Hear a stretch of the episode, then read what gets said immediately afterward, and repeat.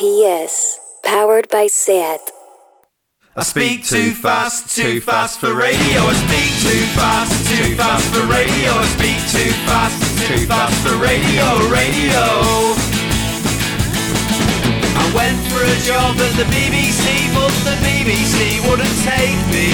They said my diction and intonation was wrong, and I belong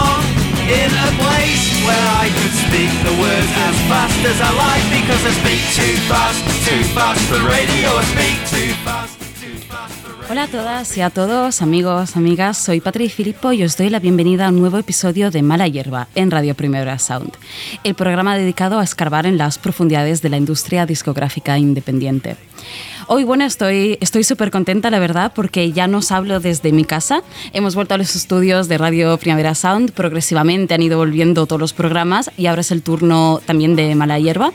Así que nada, muy feliz, gracias como siempre por acompañarnos todo este tiempo y un día más. Y más contenta estoy aún porque volver a los estudios significa volver a tener invitados en el programa. Personas de carne y hueso que no puedo tocar y abrazar como me gustaría, ¿no? Pero que al menos puedo ver o leer, que puedo sentir. Y hablando de invitados, hoy tenemos el placer de contar con Marina, una de las fundadoras y alma mater de Jean d'Arc Editorial, que nos acompañará en este recorrido por uno de los sellos actuales y jóvenes más interesantes del panorama discográfico actual. Casa de artistas como Daniel Daniel, eh, Juncal Rivero, La Rebe, ideadores del Prom Fest, en fin, para mí unos absolutos referentes. ¿Qué tal Marina? ¿Cómo estás? Muy bien. Bienvenida, muchas gracias Muchas por gracias estar aquí. Bueno, bienvenida a Mala Hierba y gracias por acompañarnos esta tarde. Yo soy muy de, de liarme a hablar en el programa, eh, pero creo que la gente también viene aquí a escuchar un poco de música, así que si te parece, antes de, empezar ahí con la charleta y a darle al palique, vamos a escuchar uno de los primeros temas que editasteis desde, desde Jeanne d'Arc, eh, Luna Roja de Corazón Calzoncillo, otro de los alter ego de Daniel Daniel y por el que, bueno, yo ya sabes que tengo especial devoción. Esto es Luna Roja.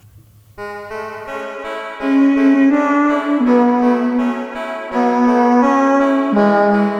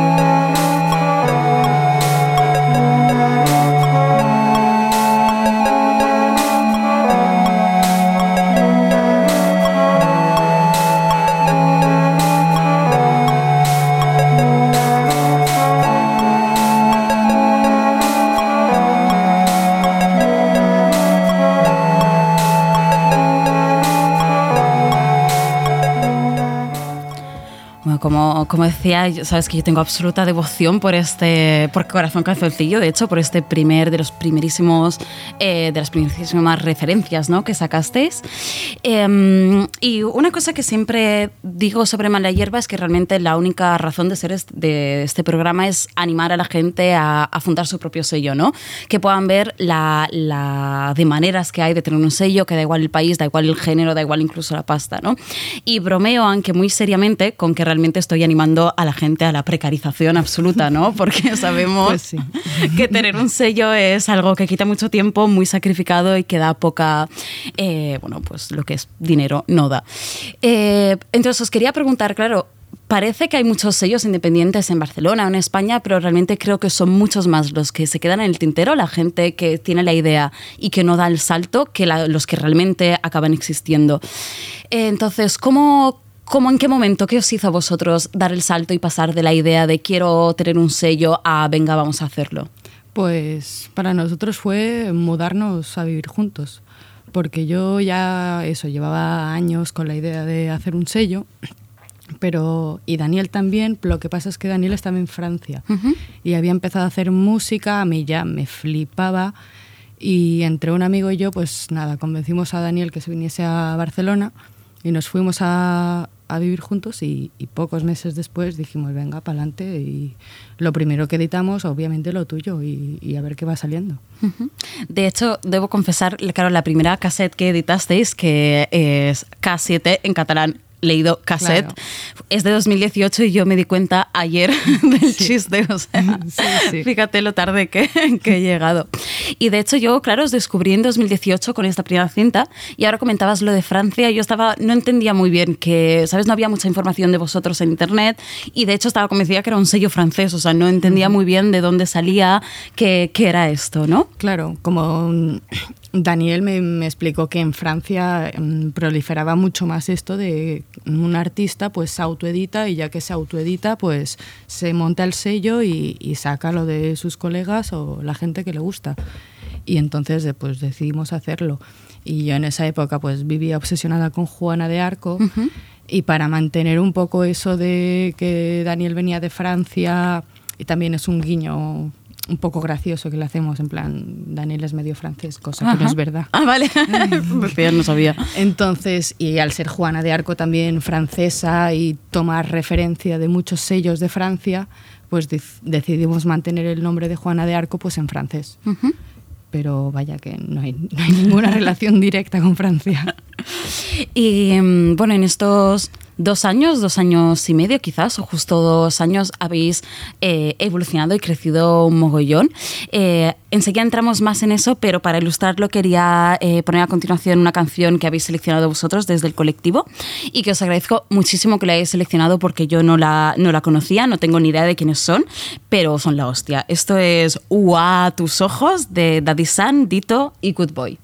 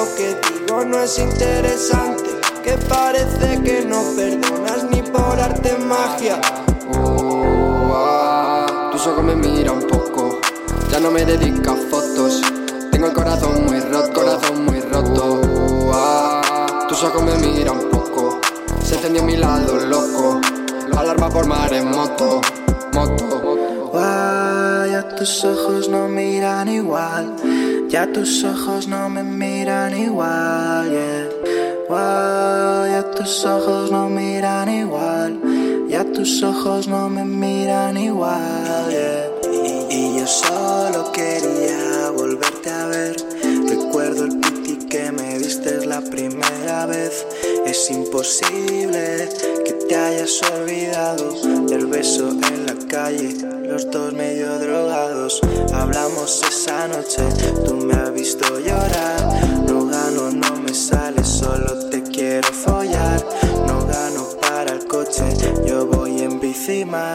Te quiero esta noche, sin ti nada es igual. Bueno, este Daddy San, cuéntame, porque yo no lo conocía, no sé si alguien que nos está escuchando lo conocía. Espero que sí, por vosotros, que no sea la única.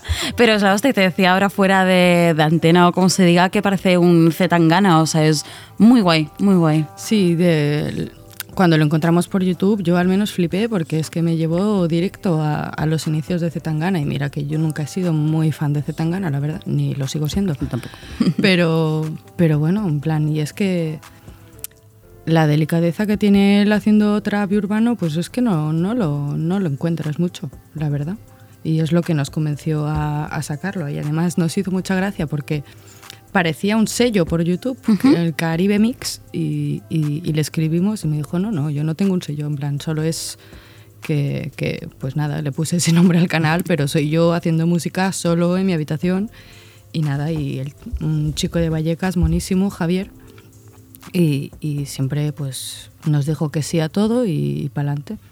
Y um, cuando ficháis un nuevo artista, un poco cuál es el proceso, es decir, al final qué tipo de, bueno, me figuro que no iréis con un contrato en la mano, no lo sé, igual sí. Por supuesto pero, que no, por favor. Pero un poco es decir, uh, como este, ¿no? Buscáis, le encontráis en YouTube, le escribíais y en qué quedáis o, ¿sabes? La pregunta va referida al hecho de por qué un chaval de Vallecas que publica en YouTube debería necesitar un sello, ¿no? ¿O por qué crees que hacen el salto de tener un sello? Bueno, porque eh, la gente ya está animada a subir las cosas a uh -huh. internet, pero no está animada a editar lo físico, que uh -huh. o sea, nos, lo que a nosotros nos fascina de hacer algo que suena tan bonito, pues ponerle en un objeto mmm, lo más bonito que podamos.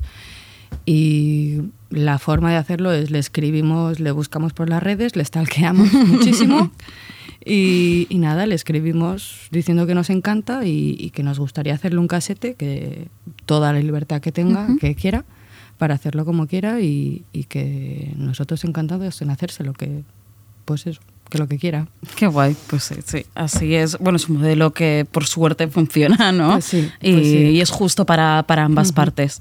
Y hablamos antes de este ¿no? crecimiento, esta expansión de Jandar, que es incluso literal.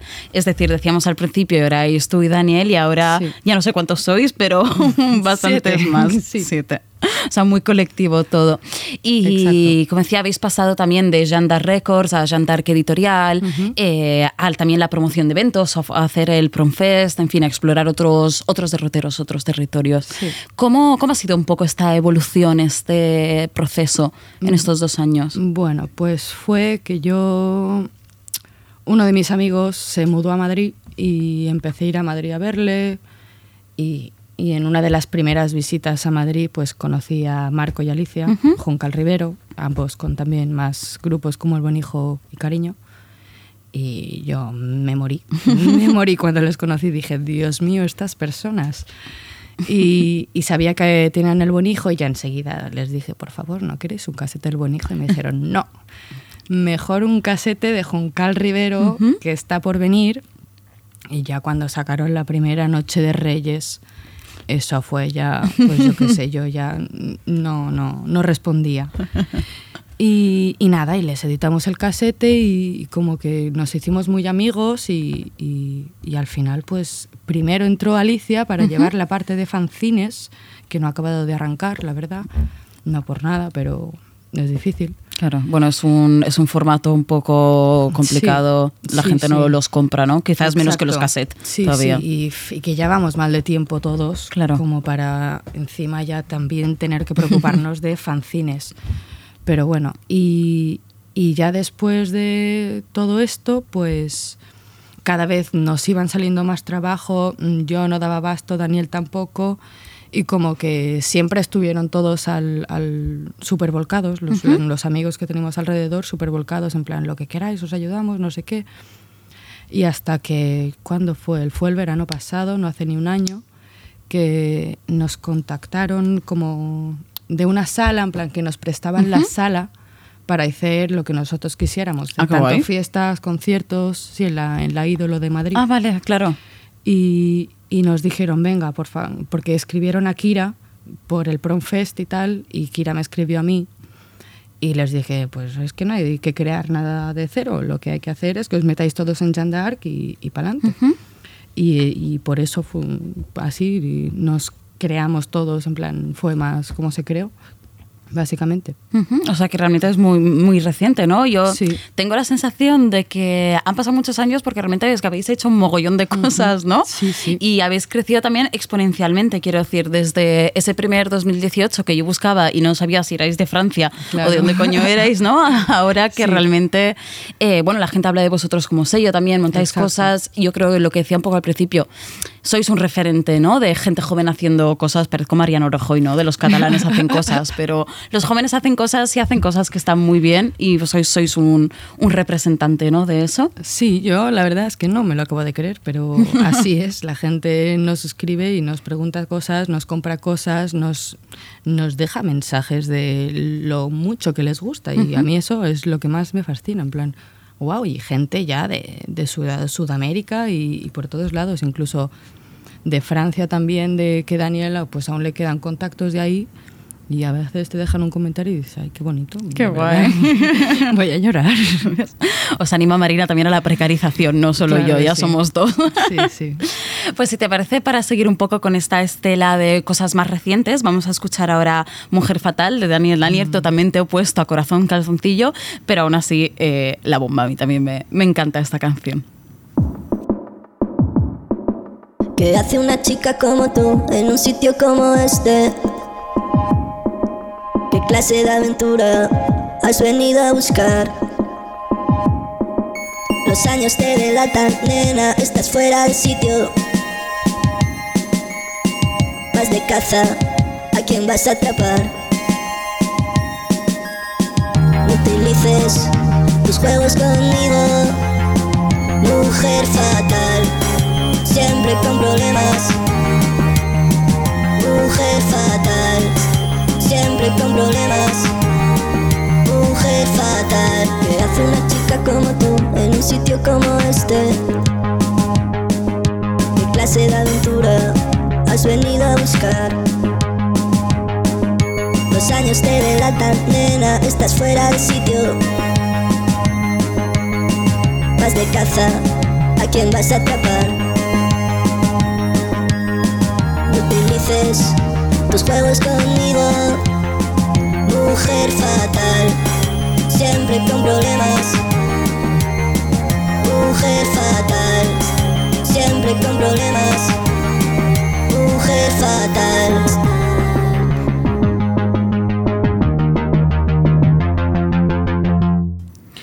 Mujer Fatal, Mujer Fatal, que es una, como te decía, una versión de, de los Barney. O sea, esto me parece flipante, una, una versión en clave PC musiquera de, de Barney, que además es una tónica que se repite, ¿no? Todo el EP son Sí. versiones, es decir, tenemos pues eh, Carolina y Durante, las, las canciones de Juanita, eh, Te Entiendo de Pink Noise, que para mí sigue siendo un temazo y me ha costado no ponerla, y Dualipa, o sea, Pues sí. realmente... Pues sí, sí, y Totoro. Y Totoro, y Totoro. Y, mm, y sobre esto, sobre esto de las, de las versiones, me parece curioso porque realmente es, es como un denominador a veces común, ¿no? En, si no solo, no solo en el señor Jean d'Arc, pero un poco en todo el universo de grupos que, que os rodean o toda esa constelación, ¿no? Em, pienso, bueno, la Rebe yo la conocí, de hecho, con la versión de Kikidaki, ¿no? Y luego Sí. Ramito de Violetas de Cecilia. Claro. Eh, que- bueno, Daniel Daniel hace muchísimas versiones también de todo. Eh, vuestros recopilatorios, que son, eh, la verdad, la mejor manera, creo, de introducirse al universo Jean d'Arc es entrar en los recopilatorios. Luego hablaremos más de ellos.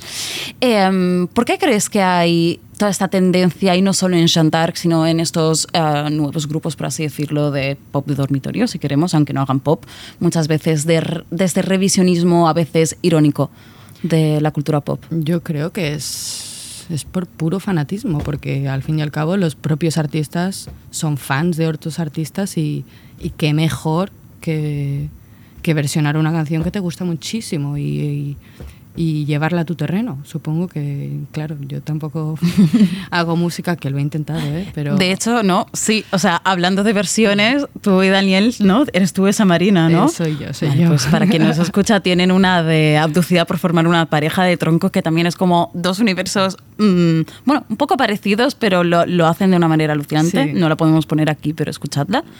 o sea que sí que has hecho música. Sí, bueno, Daniel, yo puse la voz. La voz. Pero sí, yo creo que es, es puro fanatismo y, y por lo que sé, Daniel que simplemente le encanta hacer versiones, le, le divierte casi más que hacer canciones suyas. Claro. Eh, pensaba quizás no hace falta intelectualizarlo tanto, ¿no? Yo recuerdo porque tuve una vez una, bueno, no, no una discusión, pero en Twitter salió este tema, ¿no? Del tema de las versiones y esto, ¿no? Si se hacían con ironía, esta distancia irónica, ¿no? De al final alguien que siempre ha sido fan de Shakira no necesita que se reivindique Shakira, ¿no? Entonces, en el momento en el que desde el pop o desde el underground haces una versión de Shakira, parece que quieres reivindicarla antes, ante quien las, quienes la habían denostado siempre, ¿no? Claro, porque es que la- las canciones pueden llegar a un punto comercial que mainstream que, que ya tienen una connotación negativa horrorosa y, y hay que saber separar lo que es un temazo y lo que no. Claro, y, claro. y claro, y si yo qué sé, igual hay gente que odia a Shakira, yo no, a mí me encanta, pero las de la intuición es un temazo, es innegable y, y yo qué sé, ¿por qué no versionarla? Claro que sí. Y, mm, y se me recuerdo en esta discusión, decía eh, Quique Ramos, que es un amigo de esta casa, ¿no? Me parecía, no sé si estoy bien de acuerdo o desacuerdo, pero sí que decía que ¿por qué tantas versiones, no? Cuando, cuando hacéis vuestras propias canciones, las originales son aún mejor. Y como ejemplo, yo, bueno, la has seleccionado tú, pero yo la he incluido aquí, eh, Tócame el culo de Rebe, ¿no? Que hemos dicho que era... mm, empezó con versiones, pero luego se cascó este disco, el segundo, de, de canciones originales que suenan así de, así de bien.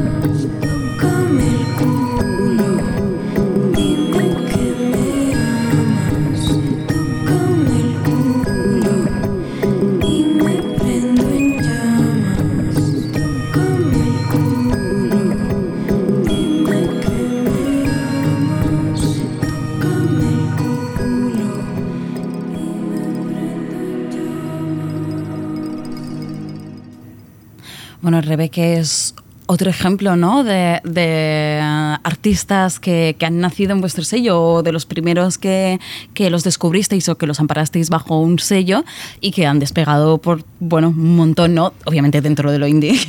claro, han despegado, ha despegado por su propio talento, porque uh -huh. es que Rebe mm, merece, merece todo, todo, todo el público que se pueda, que la pueda escuchar, vaya y descubrir, ya te decía, y descubrirla en SoundCloud fue increíble y después encontrar su Instagram ya fue como Dios santo esta mujer es como no lo decíamos pero ahora como bien dice ella pues la princesa de España como mínimo vaya Sí, sí.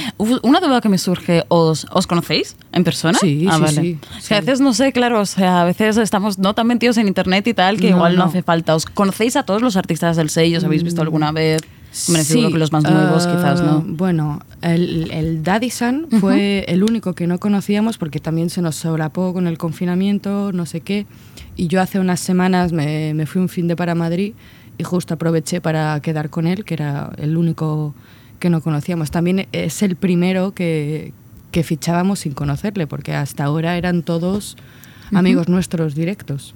O sea, pero Rebe no, Rebe sí que la descubristeis también en Sí. SoundCloud o estaba relacionada con vosotros de, de alguna... La descubrimos y después ya no la conocimos y, y- y nada, y, y eso, sí. De hecho, yo la conocí porque vino a un taller mío que impartí Ah. en, en la Casa Encendida sobre autoproducción de casetes. Cosas. ¡Hostia! Me emocionó muchísimo que estuviese ahí. En plan, yo súper fan suya, en plan, Dios mío, no me lo puedo creer, qué nervios. Y, y sí, la conocí ahí. Y mm, como sello, ¿pensáis en cosas tipo reediciones y tal? Te pregunto porque precisamente lo de Rebe, ¿no? Se agotó, que además estaba hecho a mano el packaging del cassette Sí. y se agotó en nada, ¿no? Bolo, sí, sí. Por eso un poco sacamos el, el vinilo después, que incluía el mismo casete más un LP de directo en mi habitación de las Ujú. una de las- algunas de las canciones grabadas en semiacústico en su habitación. Y reeditar, sí. Yo tengo. Es algo que nunca hemos llegado a hacer, pero que yo le digo a Daniel desde el principio, que es que tengo artistas ahí que sé perfectamente que no les han editado nada y que me encantaría editarles, pero no, no, no lo hemos hecho nunca, la verdad. Te podría volver a sacar ese tema. Sí, sí. Por ejemplo, algún nombre que nos puedas adelantar. no sé si me es- encantaría reeditar Linda Mirada. Ah, es bueno. un sueño. Bueno, sería lo más. Sí, sí, sí, porque encima pues, la estuve investigando el otro día y no saca discos ella propios, pero sí que he visto que sigue colaborando en recopilaciones de este año o del año pasado, así que y justo este fin de semana pensaba a ver si le envío un mensajito por Instagram. Pues Linda, mira, si nos escuchas, ya sabes, date por aludida. Aquí Marina te quiere reeditar. por favor. No, es como mala hierba connecting people, ¿no? No Sí, creo que me sí. escuchen. pero- Y sobre precisamente sobre este disco Rebe, que es el segundo que sacó, que lo sacó además por sorpresa el día de San Valentín, ¿no? De, de este año, que parece Sí. que hayan pasado uf, siglos, han pasado Yo demasiadas te diría cosas. que fue el año pasado, pero no. Fue este año, ¿no? Sí, a ver sí. si me estoy colando, No, ¿vale? Fue este año. Y mm, en una crítica de Rod Deluxe, eh, cito un trozo porque me pareció bastante interesante. Eh, escribía el periodista, casi sin darnos cuenta, nos está saliendo una más que sugestiva nueva generación de cantautores de habitación. Si sumamos a Puto Chino Maricón, Marcelo Criminal, Yana Zafiro, Confeti de Odio. Dejando de lado que, que la selección de nombres que yo, yo habría hecho no es esta, no creo Yo que tampoco. sean para nada comparables Confeti de Odio con Puto Chino Maricón y el término cantautor de habitación Exacto. dejando de lado Sí. eso, o si quieres ahora entramos, sí que me pareció eh, bastante curioso, ¿no? El término bastante, no sé, bien pensado dentro de lo que cabe el tema de cantautores de habitación, porque por un lado no los ascribe a un género como podría ser bedroom pop, ¿no? Que estamos hartos de escuchar y no, no es bedroom pop, Está ni no son esas guitarritas lánguidas y tal, y creo que denota como el hecho de cantautores eh, le da un, un toque muy castizo, ¿no? Porque al fin y al cabo lo que hacemos, lo que hacen artistas como estos son tonadas muy castizas, muy castellanas, pero autoproducidas o producidas desde, desde su cuarto. Y lo más relevante o lo más interesante que me parece de esto es que creo que, bueno, Rebe precisamente a veces se le decía la Cleiro española, ¿no? Deja- Dejando de lado que no tiene nada que ver.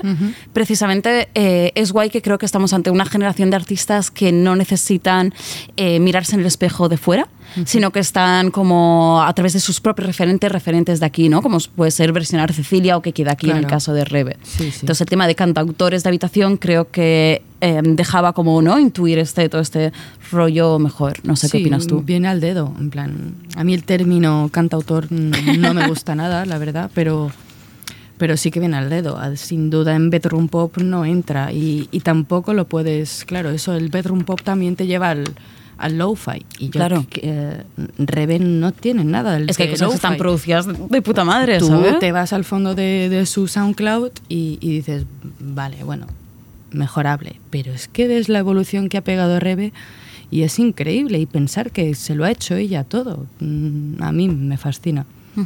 Sí. Y, y claro, el tema cantautora, pues a ella sí, con, en su sierra madrileña, pues, pues desde luego, no sé si le gustará esa palabra a ella, pero a mí no me gusta, pero cuestión que creo que queda bien.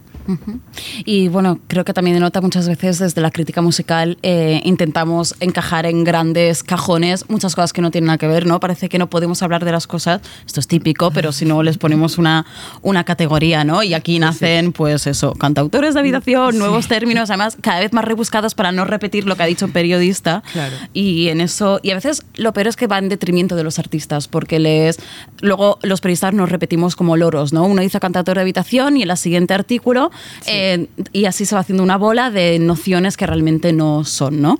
Y salen tres más. Exacto, mínimo. Exacto, y Sí, así. ¿Tú cómo, cómo definirías esta...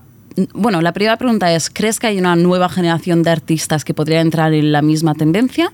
Dos, si crees que hay, ¿cómo los definirías desde tu punto de vista? Bueno, creo que ahora mismo ya no es nueva. Aparte, Ya, llevamos unos añitos. Sí, parece que si son jóvenes, si son sí, menos sí. de 25 es que son nuevos siempre. Pero, pero sí, sin duda ha habido una ola. Mm, y yo como lo veo es, es un, un resurgir del pop muy heavy. Mm, Porque el pop se quedó allí maltratado dentro de lo comercial y, y no, y por favor reivindicamos un poco el pop mm, de siempre, el género. Y etiqueta que le pondrías, Mm, no te sabría decir, la verdad. Prefiero no, no esforzarme a ello, la verdad. Pero sin duda esta nueva ola es real y, y ya no es nueva. Sí que hay continuamente gente sumándose a ella y aportando cosas nuevas, muy interesantes, pero, pero ya son, si echas la vista atrás, ya, ya son dos años, Por diría eso. yo. Sí, sí, Por sí. ejemplo, creo hace más ya de dos años de, de Juncal Rivero, de Marcelo. mm, Yana, la verdad es que no, yo hace, la descubrí hace un año, pero llevará, ma- llevará añito y medio Sí. igual, porque me acuerdo que hace un año yo ya había ido a un concierto suyo en Y Barcelona. Marcelo lleva la tira en realidad, o sea, yo, Yo me acuerdo que- tres años o... Sí, tres, será igual tres años, porque Marcelo hizo su primer concierto con Juncal Rivero la noche de Reyes, y ahí se conocieron y gracias a Juncal yo conozco a Marcelo, que me hablaron ellos de él y ya mm, me enamoré de él.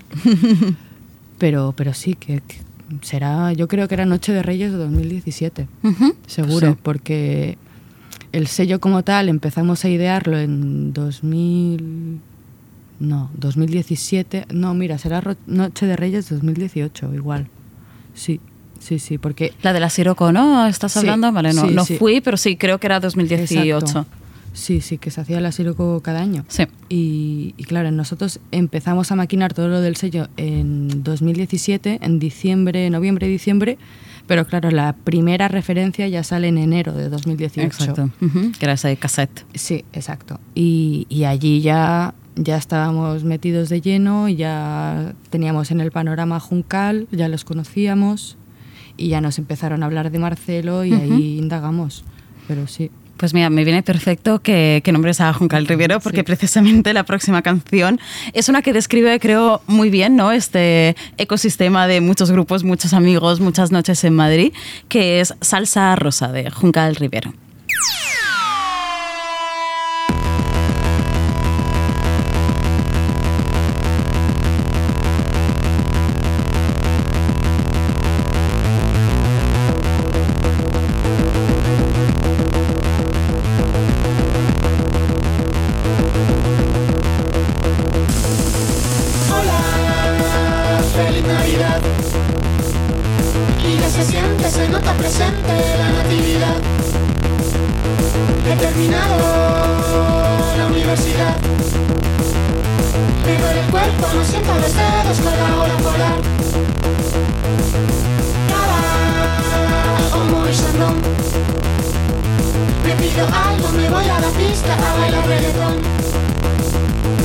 Tengo un truco para brillar.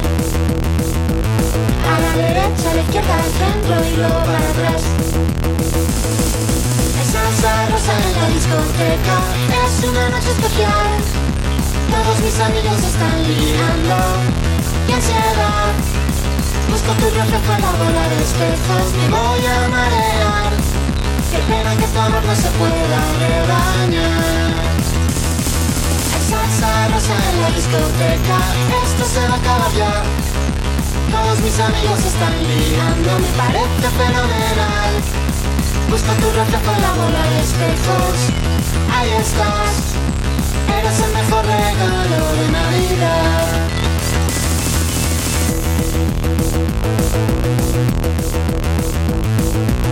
Bueno,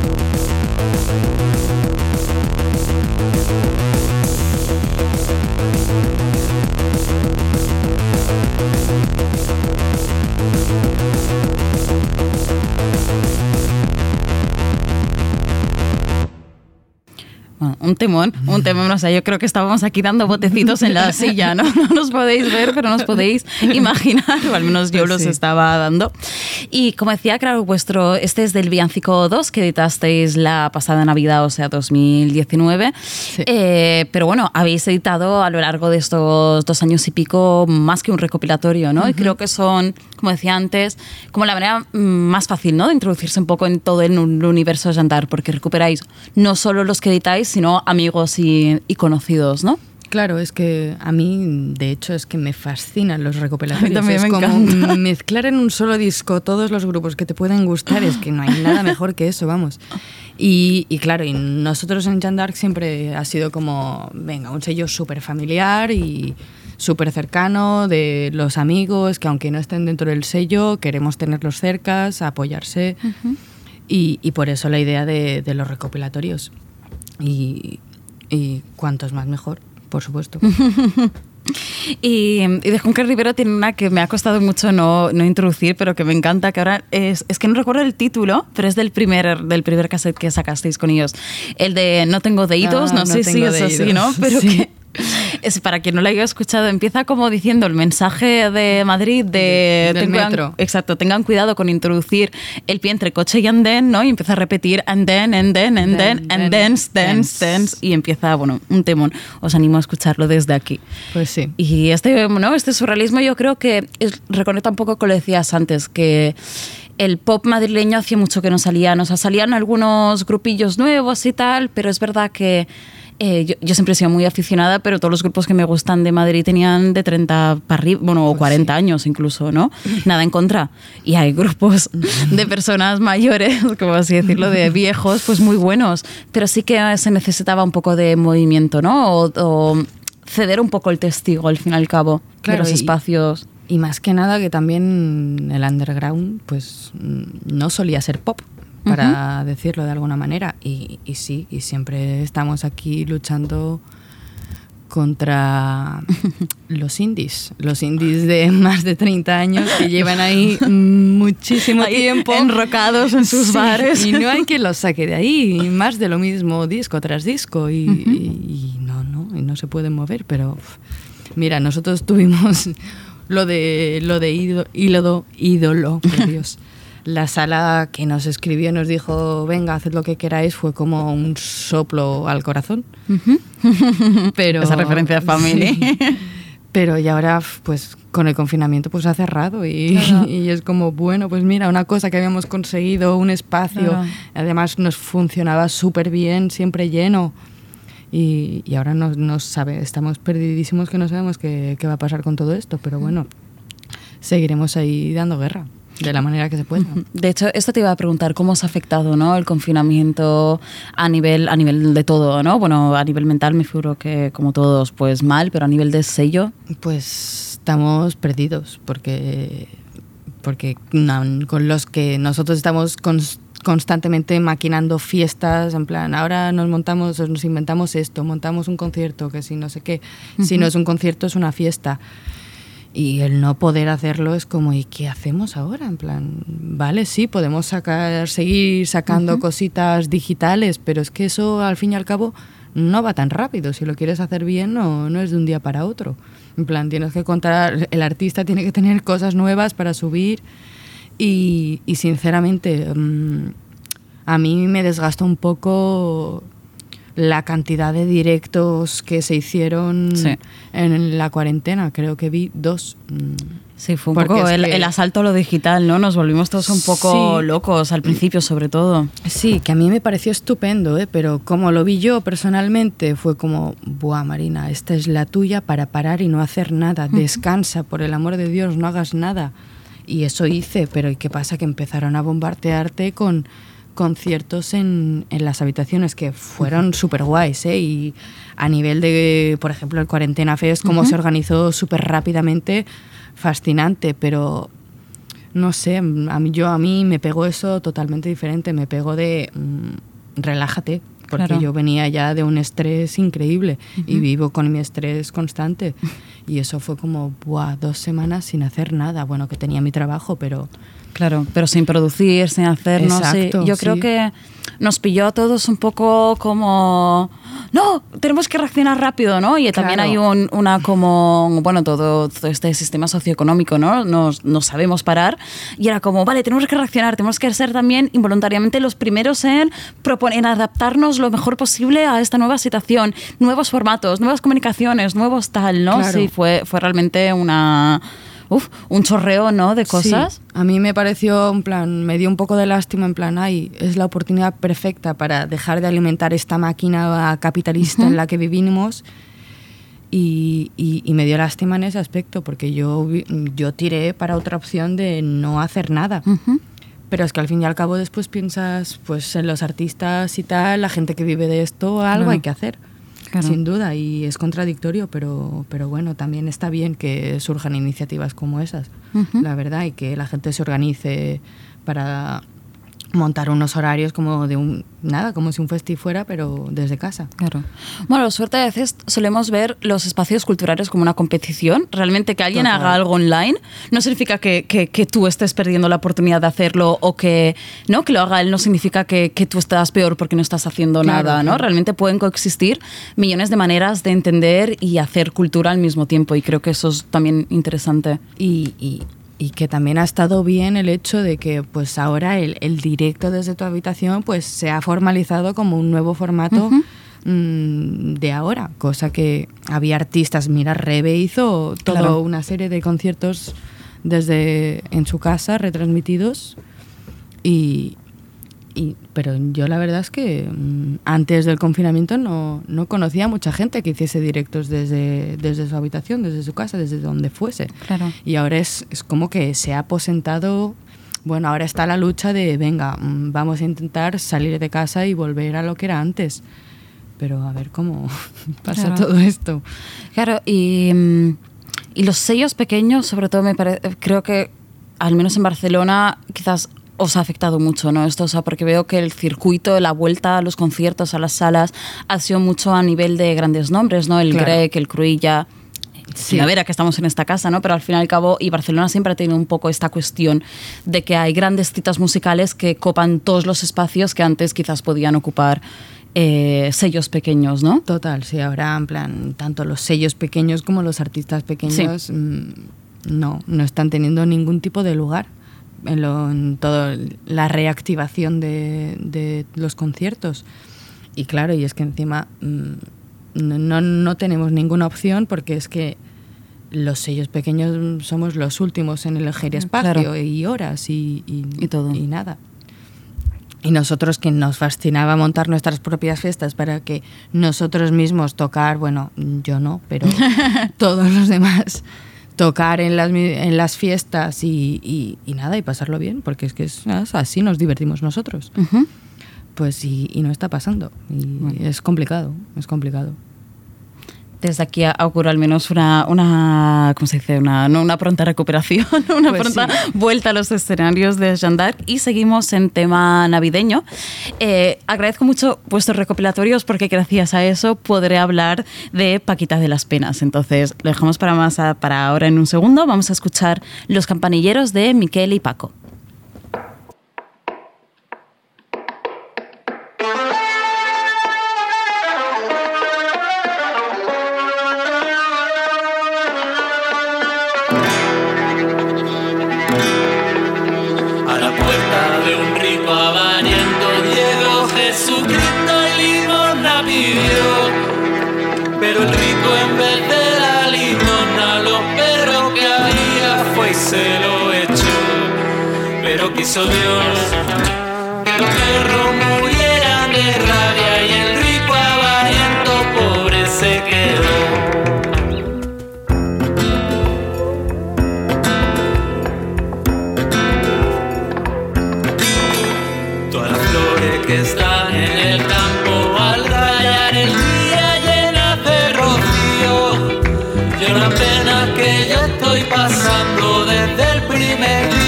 Que te conocí.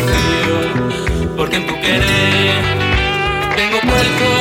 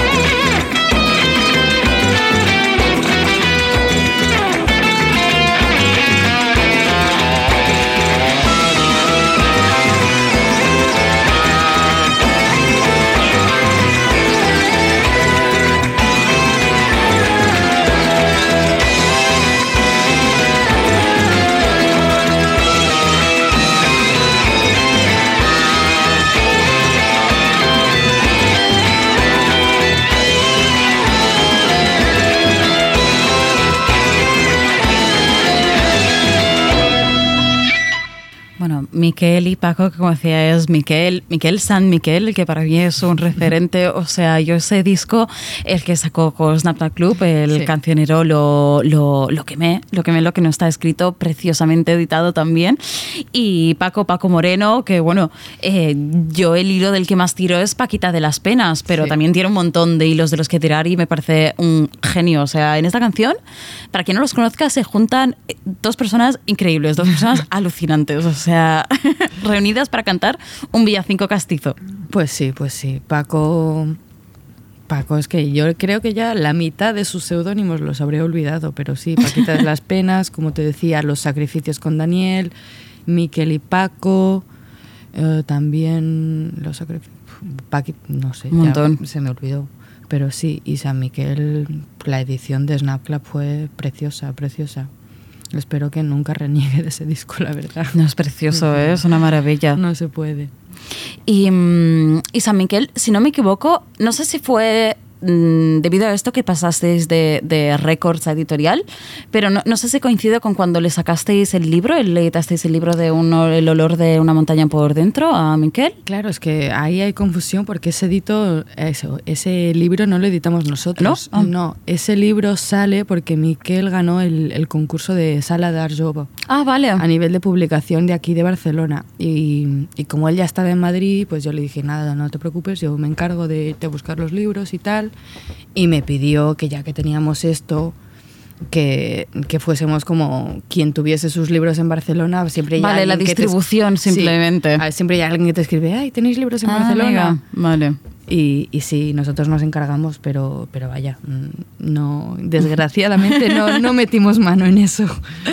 Y, y de Miquel habéis llegado, además de, de este villancico y alguna. Bueno, creo que en los. Hay otra canción, hay otro villancico en el primero, ¿no? También de Sara Sara, Miquel y Javi. y Javi. Y después en el Villancico Volumen 2, que de hecho la edición, no sé si la has visto, pero es obra de Miquel también, parte, eh, lo hizo a medias con, con Alberto. Y hay otra canción que sale Miquel, que es la de la versión de los Austrias. ¿Ah, sí? Ah, sí, pues mira. Que son Miquel, Daniel y Sara, Sara de Umbría. Ujú. Y, y es un grupo que cuando se juntaron los tres en Madrid siempre dijeron, venga, vamos a hacer un grupo de punk y tal, pero nunca salió. Yo estaba ya deseosa, ya pensando en el casete precioso que iba a ser y nunca salió. Me encanta porque hay una, una de ramificaciones de la misma persona. O sea, esto me, todo el tema alter ego, de- igual quien es más experto ahora se llevará las manos a la cabeza, pero me acuerda un poco el rollo tecno, ¿no? O sea, en el tecno es muy difícil seguir la pista a, a cualquier Sí. artista porque se te llaman con 20.000 seudónimos diferentes, Claro. ¿no? Y con vosotros también me pasa y creo que es muy guay porque, bueno, en realidad parece que son 100.000 personas, ¿no? Eso- pero son las mismas, pero haciendo millones de cosas diferentes. Y Exacto. eso, no sé, yo admiro la capacidad creativa que, que tienen vuestros artistas porque realmente, no sé, hay unas cabezas ahí que... Sí, la verdad. Yo- tela. Nos hemos juntado unos cuantos que dices, madre de Dios, Dios, qué maravilla, tengo los mejores amigos del mundo. Pues, si te parece, vamos a seguir y ya, ya vamos acabando, pero ahora vamos a escuchar HD a veces de Tony Pony X, eh, que suena así.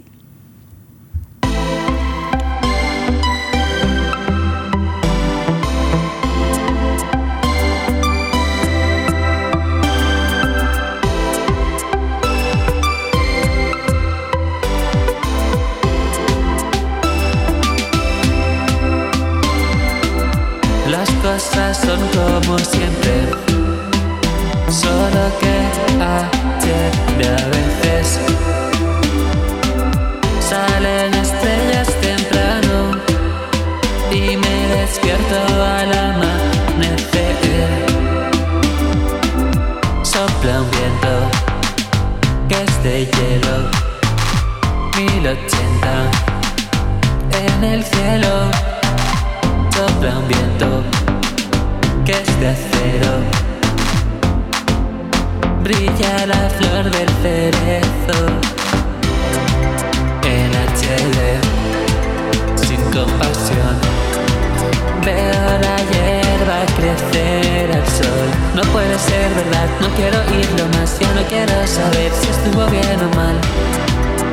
Me da igual.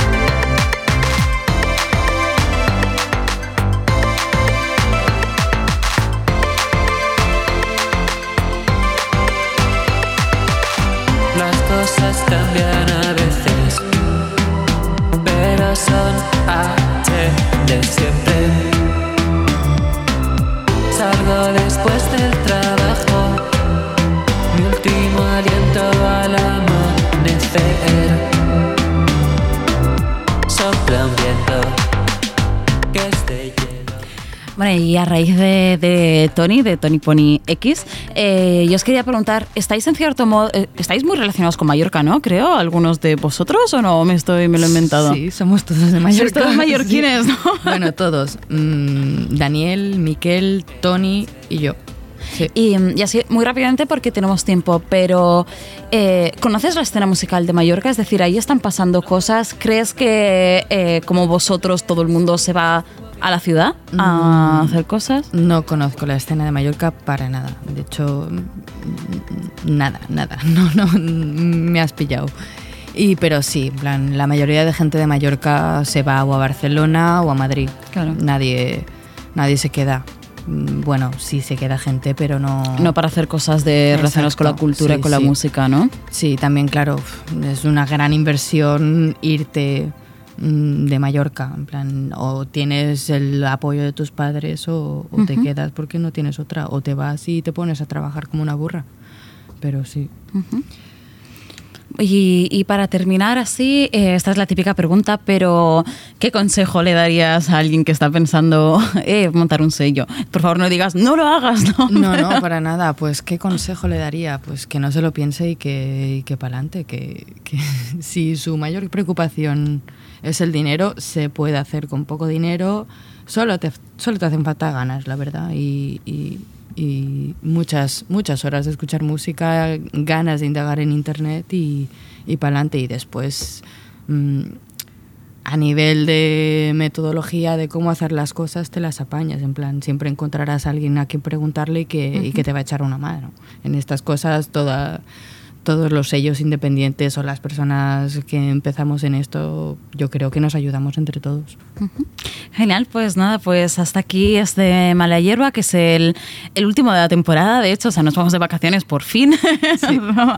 Así que nada, muchas gracias Marina por estar aquí con nosotros, muchas gracias a vosotras y a vosotros por habernos escuchado hoy y nada, nos vemos, supongo, en- a la vuelta de vacaciones. Y nos despedimos con esta última canción que es La pasada Navidad de Del primer cassette de villancicos de Gendarme Records. Gracias, un saludo.